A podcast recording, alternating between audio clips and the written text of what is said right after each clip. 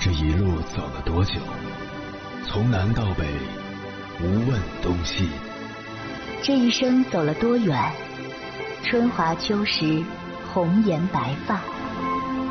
也曾鼓起勇气，奔向不曾到达的地平线。也曾迷失方向，受困于爱恨情仇的漩涡。当夜幕降临，一切归于沉寂。有人正迎着月光，踏遍千山万水，为你而来。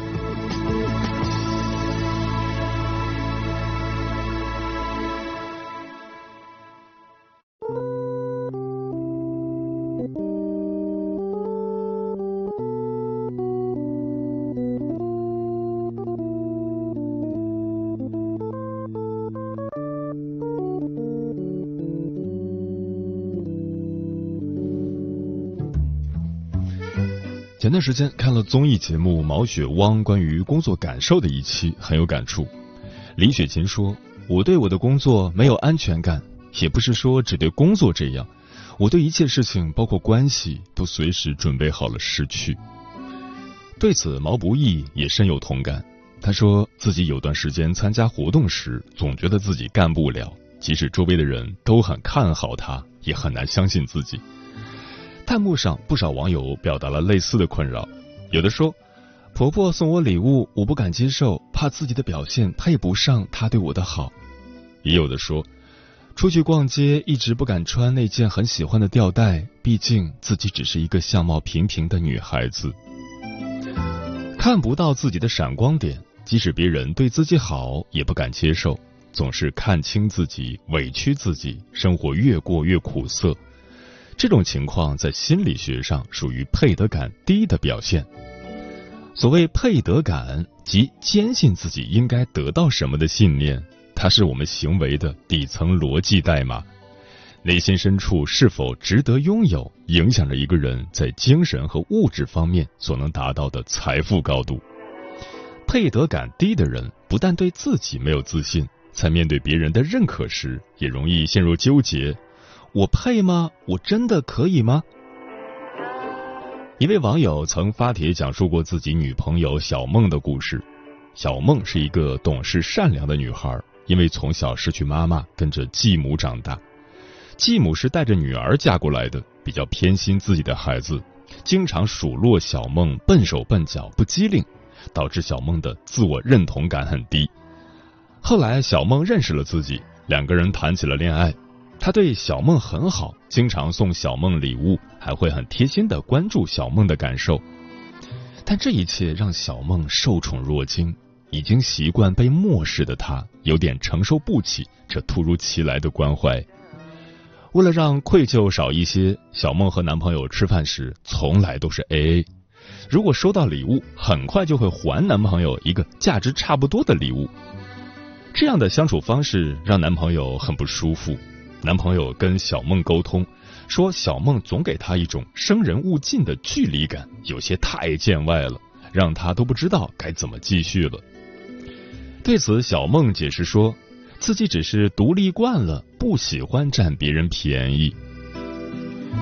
表面上，小梦是坚强、独立、不依赖，但实际上，她的内心充斥着一种强烈的不配得感。正是这种不配得感，让他在接受别人的好意时会本能的抗拒，因为他已经习惯不配拥有。听过这样一句话：“我不配，不会伤人性命，但他会在人体内部悄无声息的搞破坏，消耗精力，侵蚀人对生活与梦想的追求。”深以为然。生活中，很多人都会陷入这种“我不配”的漩涡。觉得幸福像泡沫，没有安全感，认为痛苦才是自己的归宿，然后开始自我惩罚。最近网上有一个新词叫“美丽羞耻症”，其本质也是配得感不足。出门逛街，明明化好了妆，穿了新买的抹胸短裙，结果一照镜子就羞涩起来，不好意思见人。然后又卸了妆，换了一套包裹严实的运动服出了门。精心打扮后去参加聚会，到了现场却在心里质疑自己：我穿成这样是不是不太合适？之所以会有这种症状，是因为潜意识里认为我不过是一个普女，我不好，我不配，我不该打扮这么美丽，这不是我。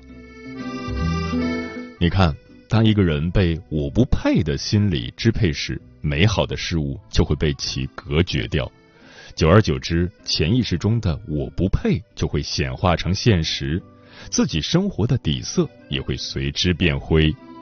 时间长了，你就会发现自己离幸福越来越远。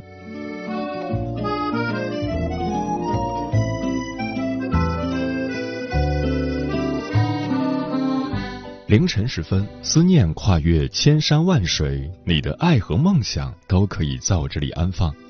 各位夜行者，深夜不孤单，我是迎波，陪你穿越黑夜，迎接黎明曙光。今晚跟朋友们聊的话题是提升配得感，你值得拥有。当你看到非常喜欢但很贵的东西时，你是否会闪过一个念头，觉得自己买不起？当你出去度假旅游选择酒店时，是否总会选择性价比高的，而不是自己最心动、环境最舒适的？对于理想生活，你是否会害怕实现不了，甚至不敢去想？在人际交往中，你是否会更多的把他人照顾得很好，对待自己却有点随意？这些行为背后藏着一种不配得感、不值得感。当我们的潜意识深深的烙印上这样的信念时，就会吸引到和心念相匹配的人事物。关于配得感这个话题，如果你想和我交流，可以通过微信平台“中国交通广播”和我分享你的心声。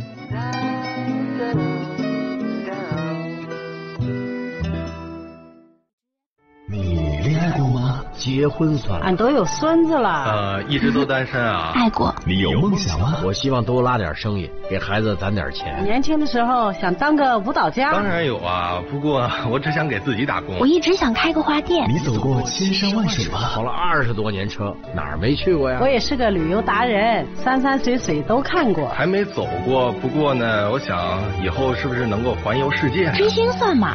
从一个城市跑到另一个城市。那你呢？我爱过，有梦想，此刻依然在路上，跨越千山万水，奔赴与你在深夜的心灵之约。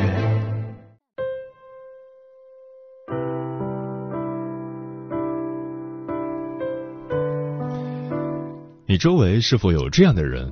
平时非常努力，但不相信自己的能力，不敢期待更好的发展，生活中小心翼翼，行动中束手束脚。当然了，还有与其相反的一类人，哪怕拿了烂牌，也觉得即将翻盘，只想打出王炸。这种现象就是心理学中所说的配得感，指的是对自我价值的衡量。今晚千山万水只为你，跟朋友们分享的第一篇文章选自复书，名字叫《配得感拉开了人与人之间的距离》，作者白衣。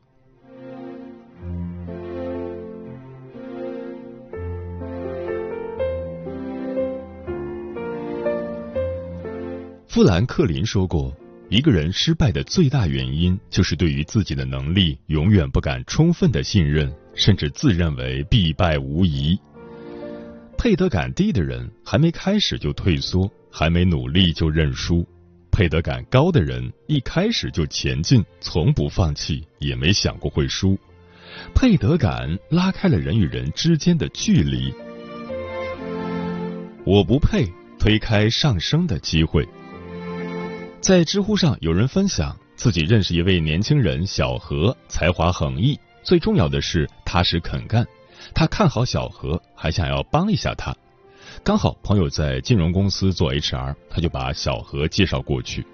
HR 觉得小伙子能力不错，开出的薪酬也高，是小何原来工资的一点五倍，而且该公司与互联网有关，未来前景可观。从各个方面来说，这都是绝佳的机会。可意外的是，面对高薪职位，小何却说不想去。他询问原因，小何说：“自己之前是小职员，现在上升的这么快，担心无法担当重任，也怕辜负了他。这拒绝的理由看似荒谬，却藏着底气的缺失。在小何内心深处，他认为自己的能力与高薪职位不匹配。我不配的心理会衍生出我不行的畏缩。在生活中，总有人会做出这样的反应：去参加学习培训，从不敢坐前排，也不敢举手发言，就怕太高调引起关注。领导想提拔你，想让你当组长，你害怕搞砸，连连拒绝，错失机遇。我不配，就像是预言家，让糟糕的结果照进现实。在《零次与一万次》一书中，作者雅各布讲述了一个案例：四十多岁的托比亚斯找工作困难，不是他没有才能，而是他从小觉得自己不如哥哥们，认为自己是个废材，做什么都干不好。有一次，终有一家公司录用了他。他却在试用期无故迟到，而且还错过了递交报告的最后期限，最终被解雇。我不配让他一次次错过唾手可得的机会。作家张小娴说：“要是你老是认为自己配不上更好的，那么你也永远无法成为一个更好，甚至是最好的自己。人最大的敌人不是别人，是自己。”是笃定不配活得好的信念，再好的机会也成陷阱而非馅饼。相信什么就是什么命，要坚信你的遇见配得上你的运气，你的获得配得上你的努力，你的失去只是因为不想要。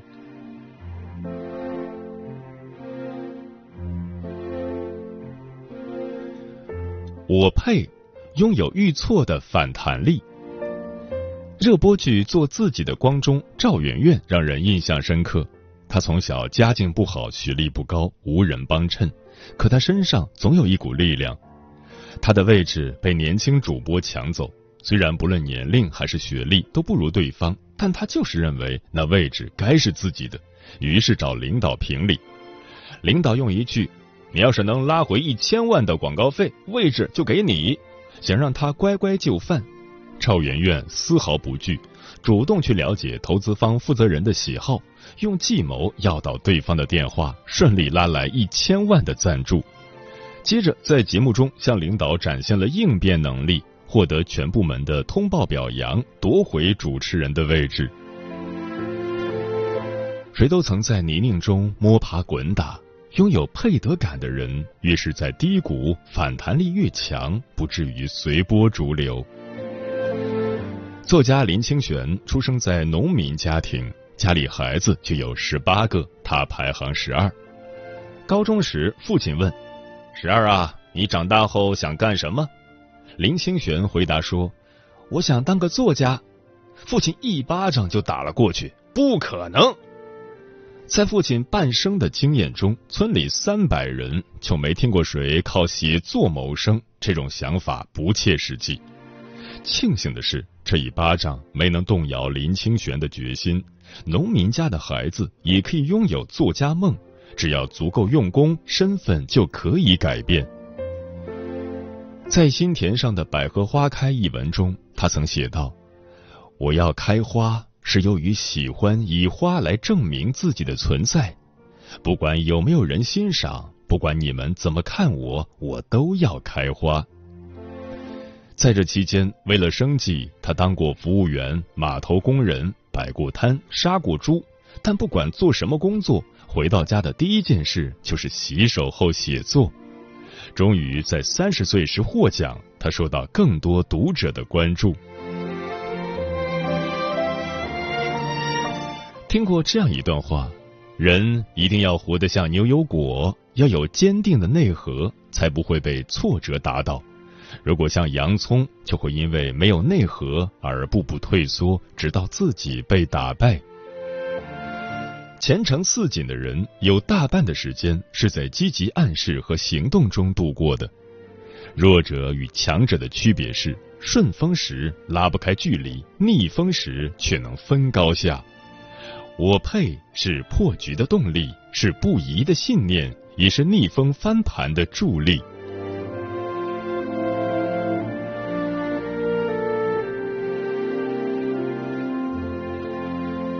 配得感是一个人向上的力量。人与人之间的差距，重点不在天资，而在心里的想法。限制性的信念少一些，人生的一道道坎皆是向上的阶梯。在这里提供三点建议：一、纠正内在的审判者。心理学认为，配得感低的人内心住着一位严苛的审判者，审判者传递着一条信息。你不重要，你没有价值。每次自我贬低时，你要反问几个问题：对自我的评判有没有真实的依据？哪些信息表明这个评判有问题？这样评判自己对自己有好处还是坏处？通过辨别筛选，就可以排除不正确的内心对话，留下有效的建议。积极的自我反馈，配得感低的人被我不好填满，每做一件事，不论过程与结果如何，都会不停的否定。根据神经科学研究，长时期自我贬低会形成神经反射，会不自觉的重复循环。想要打破这种无意识，就要重新建立一种反馈。做完一件事，不管多么微不足道，都要学会肯定自己，赞美自己。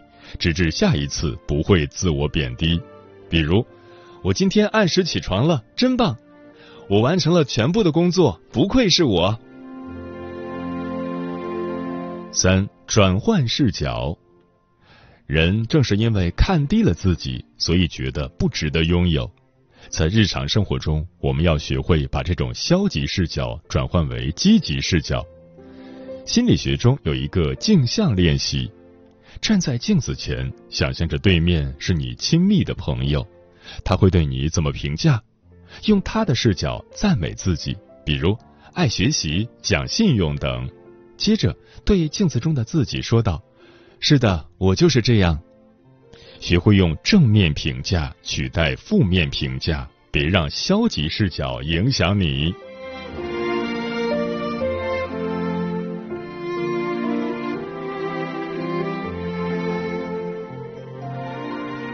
诗人但丁说过：“能够使我漂浮于人生的泥沼中而不致陷污的，是我的信心。”这里的信心指的就是配得感。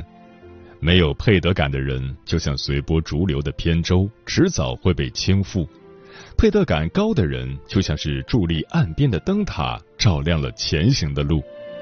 不是因为拥有，所以你配，而是你配，所以终将拥有。愿你余生鲜花献自己，掌声赠自己，先做自己的观众，才值得更闪亮的舞台。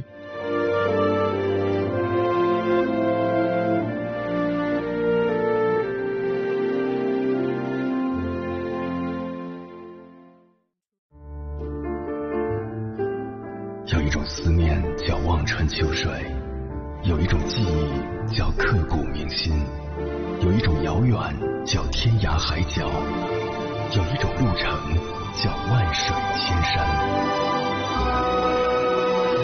千山万水只为你，千山万水只为你，正在路上。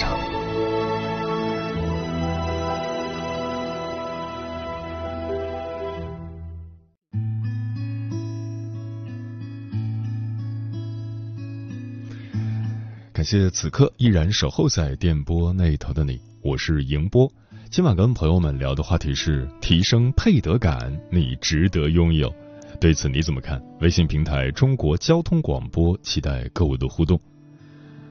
阿布说：“我今年十九岁了，一直以来都觉得自己配不上好的东西，被同学骂过、打过，被老师无理由的诅咒过、孤立过，被亲近的朋友无数次的贬低过。”遇到好的人退缩了，想要和我一起勇往直前的人被我拒绝了。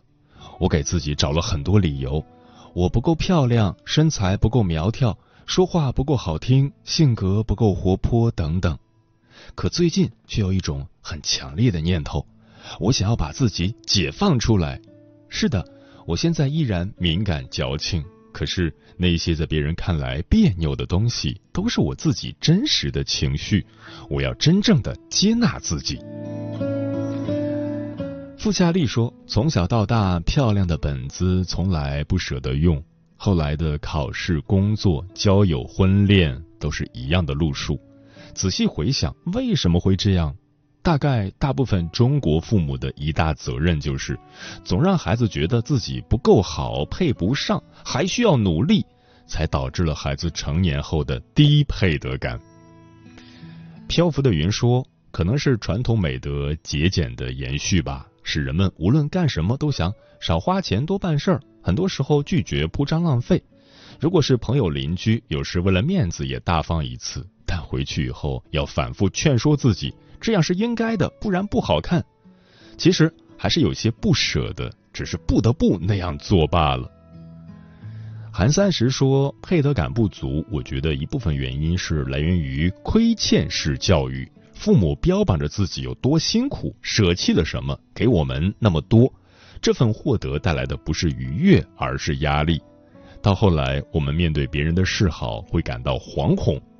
最近给一个女孩子送了一件有点贵的礼物，她不好意思收。我说了一句话，也分享给朋友们，希望我们都能拥有坦然的接受别人喜欢的勇气。西林说。提升配得感，首先要看你个人有没有能力跟上。有能力的人提升配得感就能够发光，没有能力就是无稽之谈。风林说：“我觉得自己的配得感就比较低，从今天开始要学会沉浸于当下的每一个瞬间，珍惜眼前的每一次机会。别人给自己机会的时候，要相信别人的相信，告诉自己我能行，相信自己配得上。”解梦木良说：“每一份付出都一定会得到回报的，也许会迟到，但一定会来。值得是留给努力的人的。”书童说：“所谓理想，只是同时拥有实力的人才能说的现实。人生路上，与其畏畏缩缩，不如大胆做梦，勇往直前。只有你相信你值得，你才能创造出不一样的顶配人生。就像那句话说的。”只要你认为自己值得，只要你认为自己够好，坏的事情会变得很小，好的事情也会赶上。嗯，当一个人发自内心的认定自己配得上时，好的机会和运气就会接踵而至。相反，当一个人总被“我不配”的想法操纵时，那些美好的事物就会被隔离阻挡。你相信什么，就会吸引什么。所以，从今天起，做一个配得感高的人吧。相信自己，你值得世间所有的美好，美好就会朝着你纷至沓来。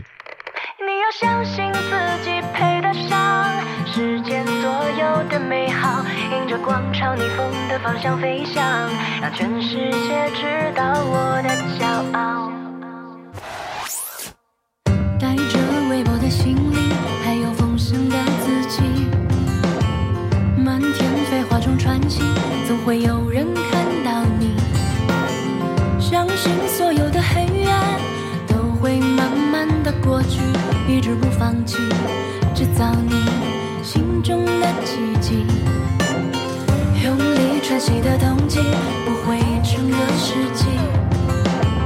填充不满的自己，就要与平凡为敌。变幻无常的方向。总会遇见那道光一直在向往，